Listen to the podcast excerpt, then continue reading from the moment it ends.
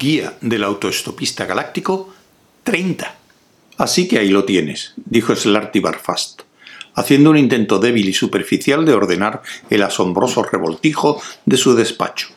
Cogió una hoja de papel de un montón, pero luego no se le ocurrió ningún otro sitio para ponerla, de manera que volvió a depositarla encima del montón original, que se derrumbó enseguida. Pensamiento profundo proyectó la Tierra.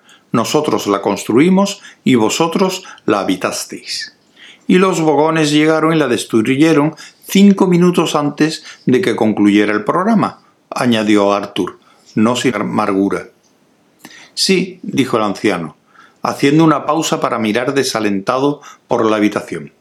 Diez millones de años de planificación y de trabajo echados a perder como si nada. Diez millones de años, terrícola. ¿Te imaginas un periodo de tiempo semejante?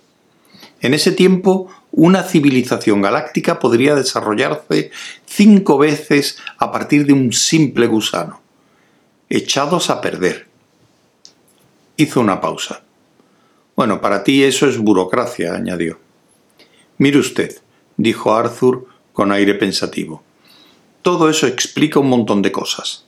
Durante toda mi vida he tenido la sensación extraña e inexplicable de que en el mundo estaba pasando algo importante, incluso siniestro, y que nadie iba a decirme de qué se trataba.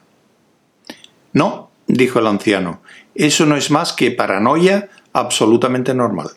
Todo el mundo la tiene en el universo. ¿Todo el mundo? repitió Arthur.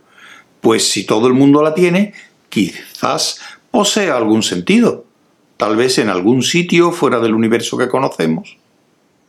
Quizás. ¿A quién le importa? dijo Slarty Barfast, antes de que Arthur se emocionara demasiado, y prosiguió. Tal vez esté viejo y cansado, pero siempre he pensado que las posibilidades de descubrir lo que realmente pasa son tan absurdamente remotas que lo único que puede hacerse es decir, olvídalo y mantente ocupado. Fíjate en mí, yo proyecto líneas costeras. Me dieron un premio por Noruega. Revolvió entre un montón de despojos y sacó un gran bloque de Perspex y un modelo de Noruega montado sobre él. ¿Qué sentido tiene esto? prosiguió. No se me ocurre ninguno.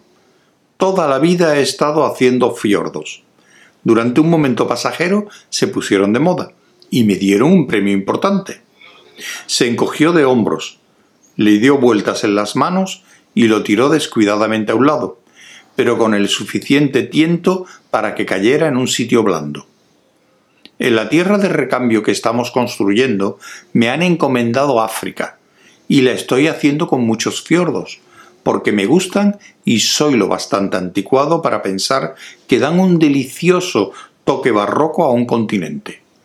Y me dicen que no es lo bastante ecuatorial. ¡Ecuatorial! emitió una ronca carcajada.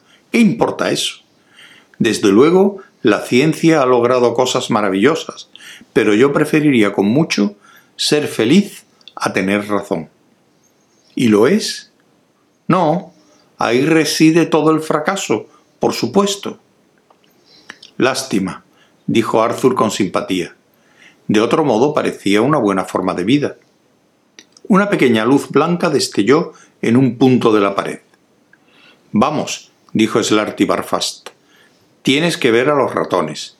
Tu llegada al planeta ha causado una expectación considerable. Según tengo entendido, la han saludado como el tercer acontecimiento más improbable de la historia del universo. ¿Cuáles fueron los dos primeros? Bueno, probablemente no fueron más que coincidencias, dijo con indiferencia Slarty Barfast. Abrió la puerta y esperó a que Arthur lo siguiera. Arthur miró alrededor una vez más y luego inspeccionó su apariencia, la ropa sudada y desaliñada con la que se había tumbado en el barro el jueves por la mañana. Parece que tengo tremendas dificultades con mi forma de vida, murmuró para sí. ¿Cómo dices? Le preguntó suavemente el anciano. Nada, nada, contestó Arthur. Solo era una broma.